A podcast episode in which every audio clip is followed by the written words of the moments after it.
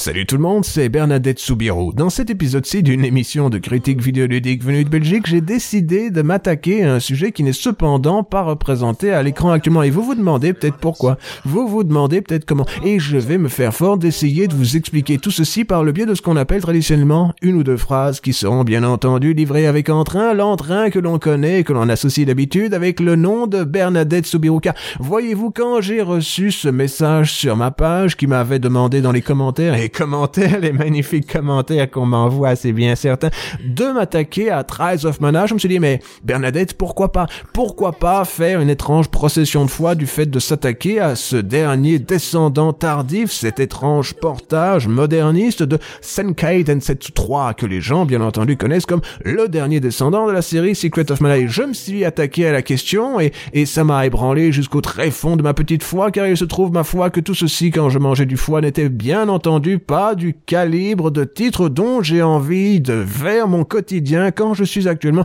en train de récupérer de Final Fantasy VII leur remake. Alors je me suis dit mais Dieu envoie-moi un jeu et je me suis dit mais pourquoi pas avoir du gameplay dans son quotidien? Donc je me suis attaqué à un jeu que l'on nomme communément Streets of Rage 4 et il est Fort bien, c'est de sentir sur la question quand 16 mots ciselés s'élèvent dans l'air du soir. Bienvenue dans la toute nouvelle critique cruelle.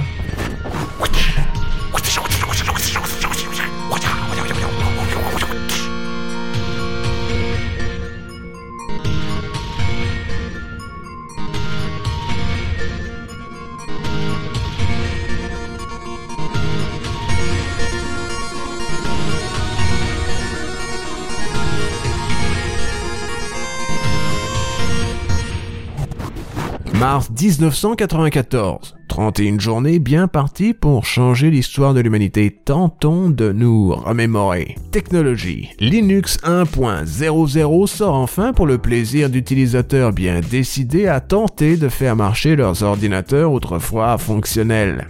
Sport. Bret the Hitman Hart by Yokozuna lors du main event de WrestleMania X devenant pour la deuxième fois WWF World Heavyweight Champion. Cinéma. La liste de Schindler obtient l'Oscar du meilleur film basé sur un ascenseur lors de la fameuse cérémonie publicitaire de l'Academy of Motion Pictures Arts and Sciences. Politique, Michael Jordan tente de répliquer son succès des années NBA dans le domaine bien plus horizontal du baseball. Et enfin, la case culturelle Bare Knuckle 3 sort sur Mega Drive. Les fans de la compagnie responsable du succès relatif d'une seule console en 8 tentatives se préparent sans le savoir à implorer le retour du prestigieux clone de Final Fight pendant 24 longues années. 24. Durant cet intervalle, leurs proches se marient, ont des enfants, les envoient à l'université, divorcent et certains prennent même leur pension dans un petit village coquet avant de découvrir sur le tard une passion rare pour le croquet. Coquet, croquet, vous comprenez les faits, il nécessite un maillet.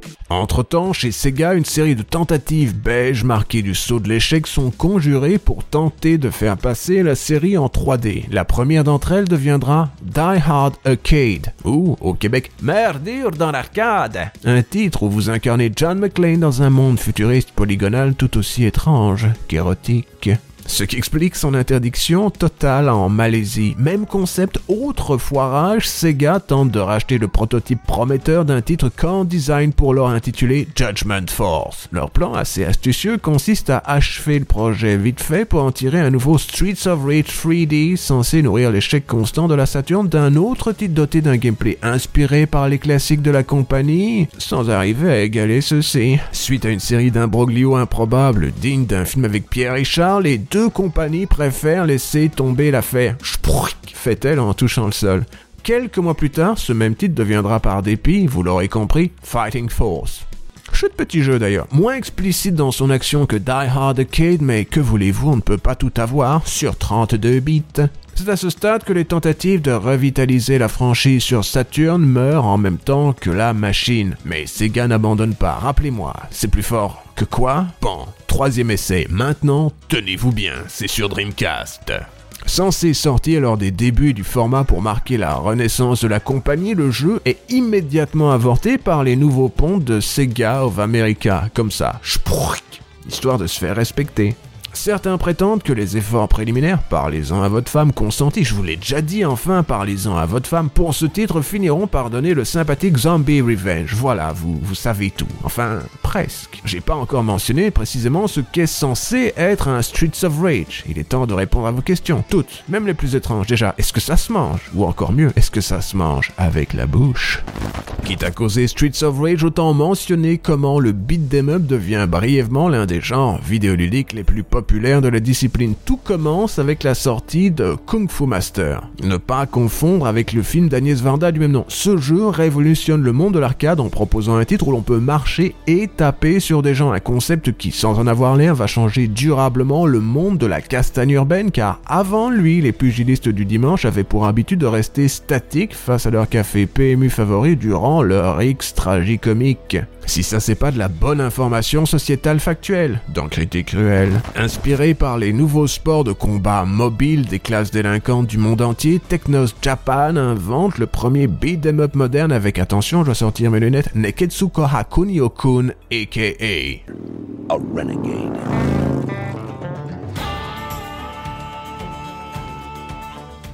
vous permettant pour la toute première fois de bouger vers le haut ou vers le bas durant vos combats, ce titre est, même de nos jours, presque insupportable à jouer tant il est antique. Le Golden Age de l'arcade commence enfin avec Final Fight Géniale réinvention du beat them up par une équipe capcomienne d'élite menée par Akira Nishitani et Akira Yasuda, aucun lien de parenté, ce titre va donner ses lettres de noblesse au genre grâce à son mélange subtil de gros graphismes qui déchirent, hein, de musique rythmée donnant des envies de violence, hein, et d'un gameplay percussif presque parfait. Mais attention, ce n'était cependant pas vraiment le Final de Fighto. Deux suites sortiront sur Super Famicom et elles seront, signe d'exception, supervisées par Tokuro Fujiwara.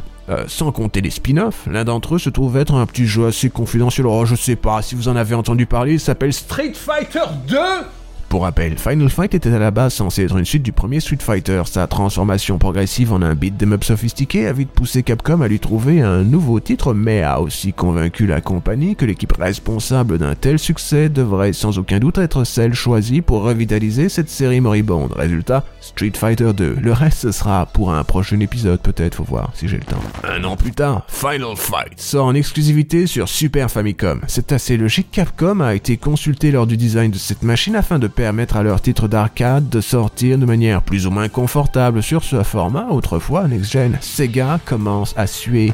La Mega Drive, lancée en 1988 pour concurrencer la Nintendo Famicom, et maintenant prise depuis peu dans un duel douloureux face à sa relève, cherche encore sa killer app celle qui va changer la donne, convaincre la planète, faire chanter son chipset.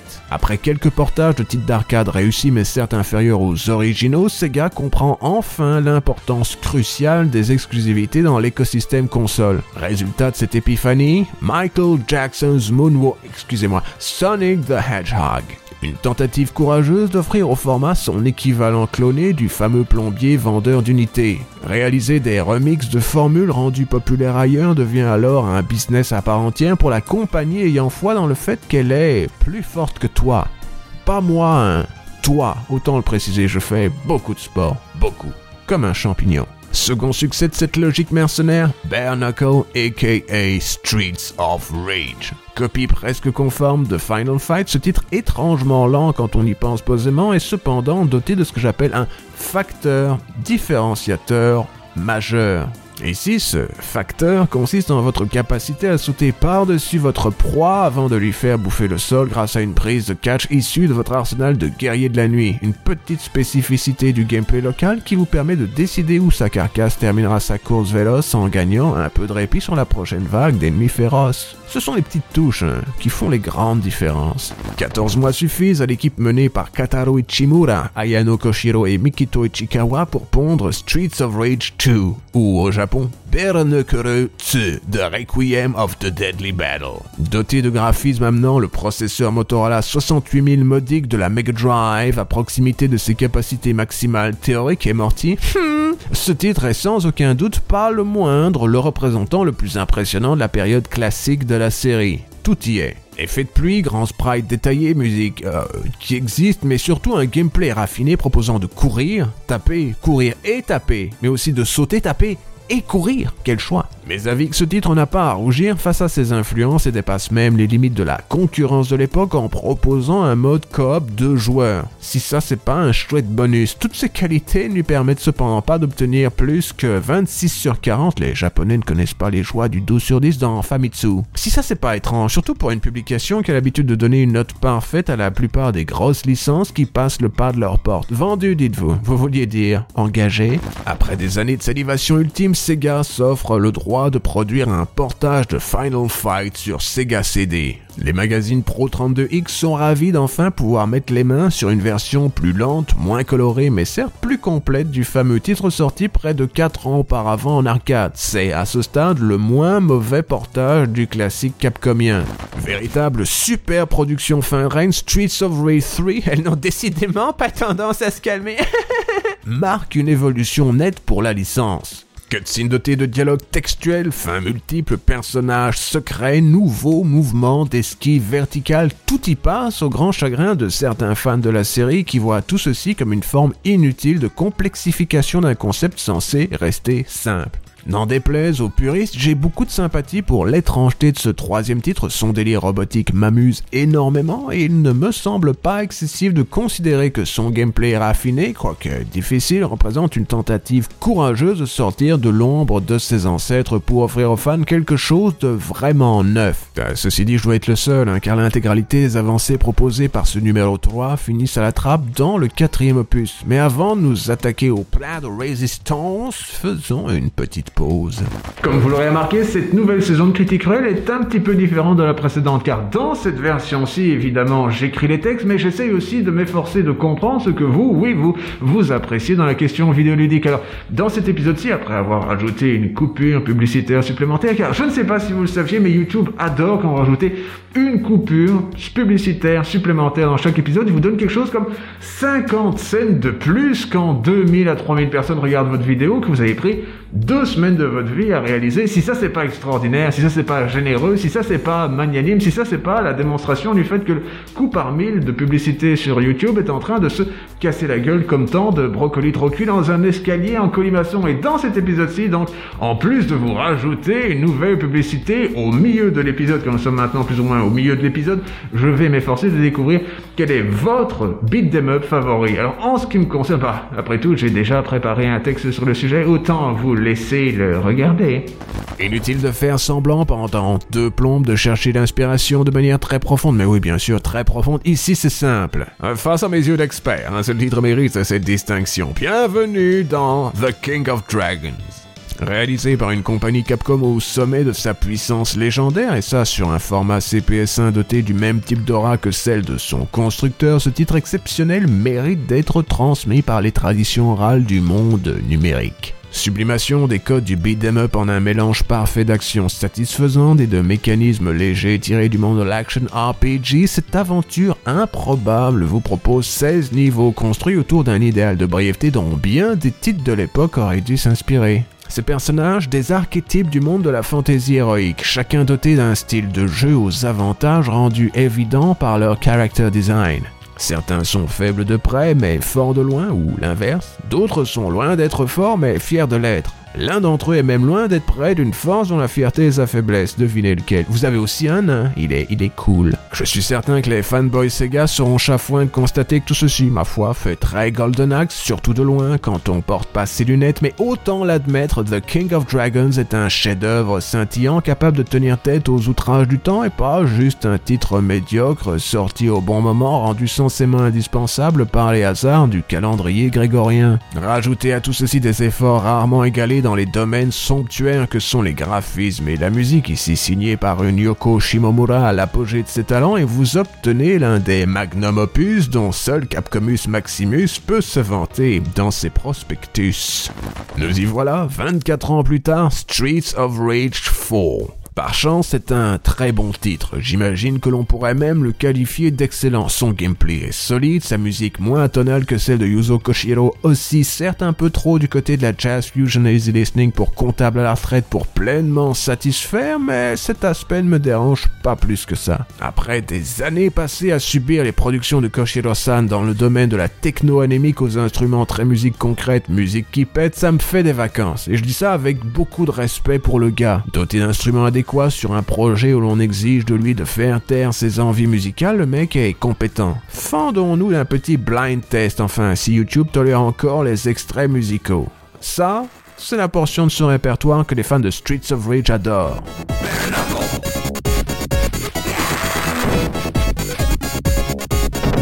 On croirait entendre un chat épileptique courir avec grande difficulté sur un clavier bon tant pis acheté par pitié lors d'une soirée Emmaüs. Et maintenant, un brin de musique.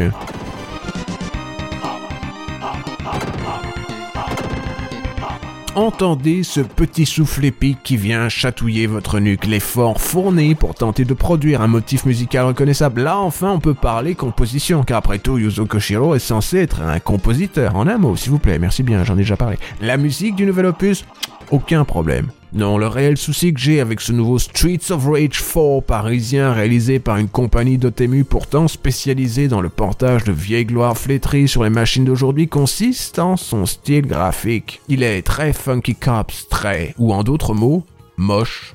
Les décisions prises pour cacher l'aspect très webcomic amateur de l'ensemble sous une série de shaders appliqués par calque est cependant fascinante. Tout semble plus ou moins appartenir au même espace. On fait difficilement plus classe dans le domaine du cache-misère. Mais fallait-il tenter l'artifice du je fais le mouvement guillemets de mes doigts, illustratif façon bande dessinée française, style d'ailleurs qui peine à survivre dans un monde où seuls les mangas se vendent, tout en tentant de singer la patte visuelle qui a amené les comics américains en l'état de faillite totale qui est actuellement le sien, la question se pose. Je sais qu'il est très coûteux de faire de vrais beaux graphismes de jeux vidéo à base de sprites et que les animés nécessitent une série de talents dont la plupart des compagnies sont dépourvues, mais autant l'admettre, le cartel en est capable. Ces métiers existent donc en France. Mother Russia Bleeds en est la preuve, et leur titre à eux ne coûtait pas 24,99€ lors de sa sortie. 24,99€ Faudra m'expliquer votre budget, les enfants. Vos claviers seraient-ils assemblés du plus bel ivoire braconné par des enfants issus de l'agriculture bio? Vos processeurs, construits à la main par des madones napolitaines élevées dans la tradition franciscaine, sont-ils sertis dans des cartes mères en diamant purs par des fantômes asiatiques? Et tac, les rangers du risque, mais oui,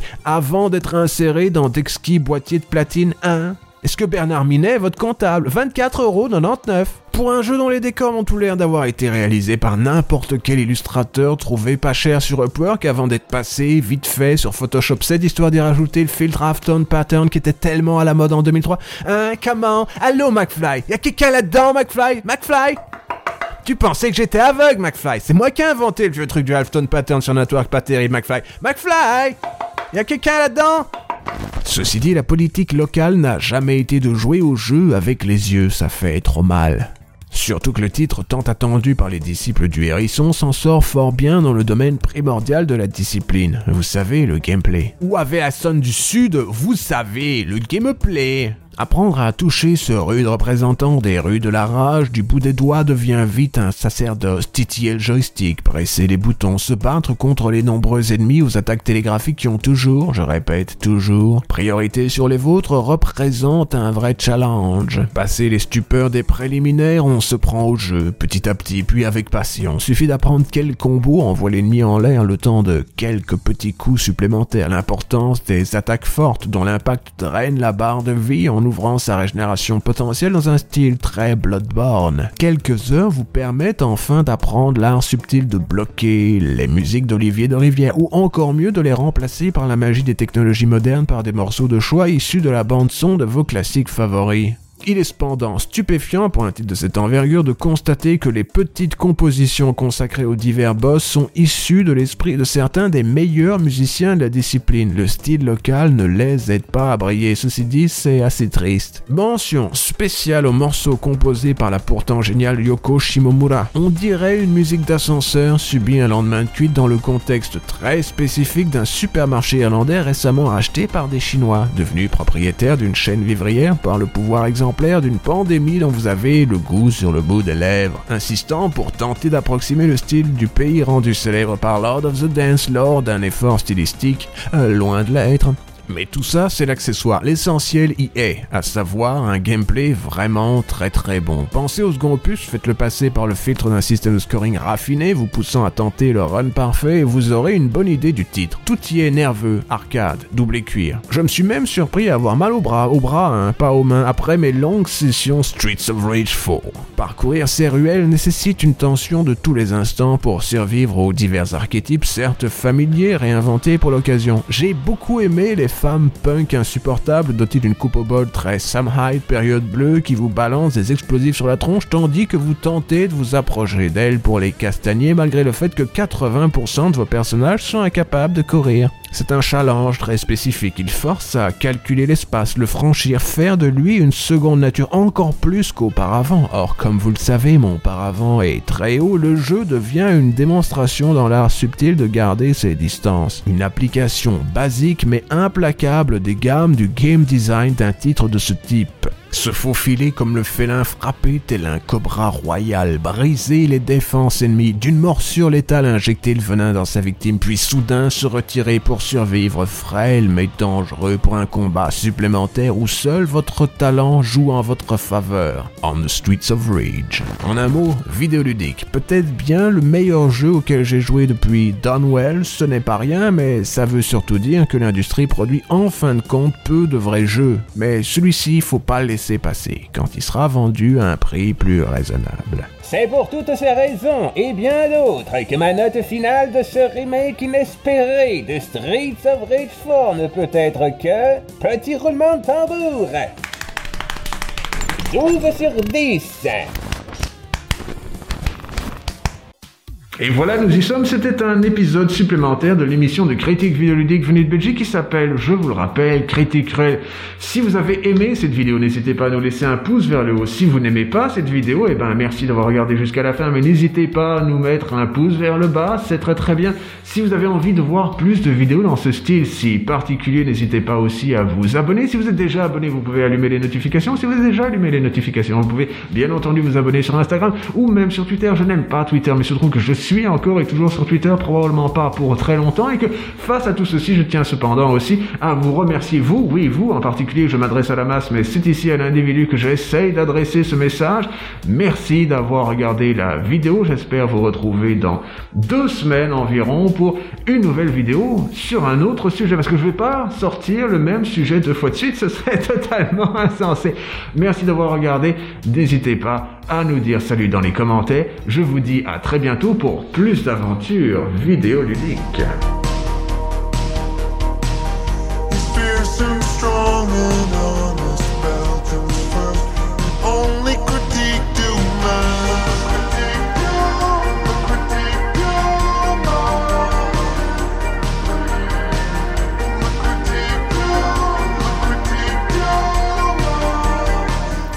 Alors le truc c'est que je me suis rendu compte que vu que je porte une montre, je peux d'une manière assez claire calculer 20, 25 secondes, ça suffit pour mettre la musique. Et pendant ce temps-là, les gens qui ont leur nom sur le Patreon d'ailleurs. Si vous avez envie d'avoir le nom dans le Patreon, n'hésitez pas à vous rejoindre le Patreon. Toujours est-il que voilà, euh, comme ça vous comprenez pourquoi je regarde mon poignet de manière relativement efféminée. C'est que j'essaye de voir combien il y a de secondes qui passent. Et vu que là j'ai un spot à genre 400 watts, que c'est un halogène, c'est pas facile. Or, on disait bel et bien que quand il y a de l'halogène, il n'y a pas de plaisir. Oh, c'est facile. Ah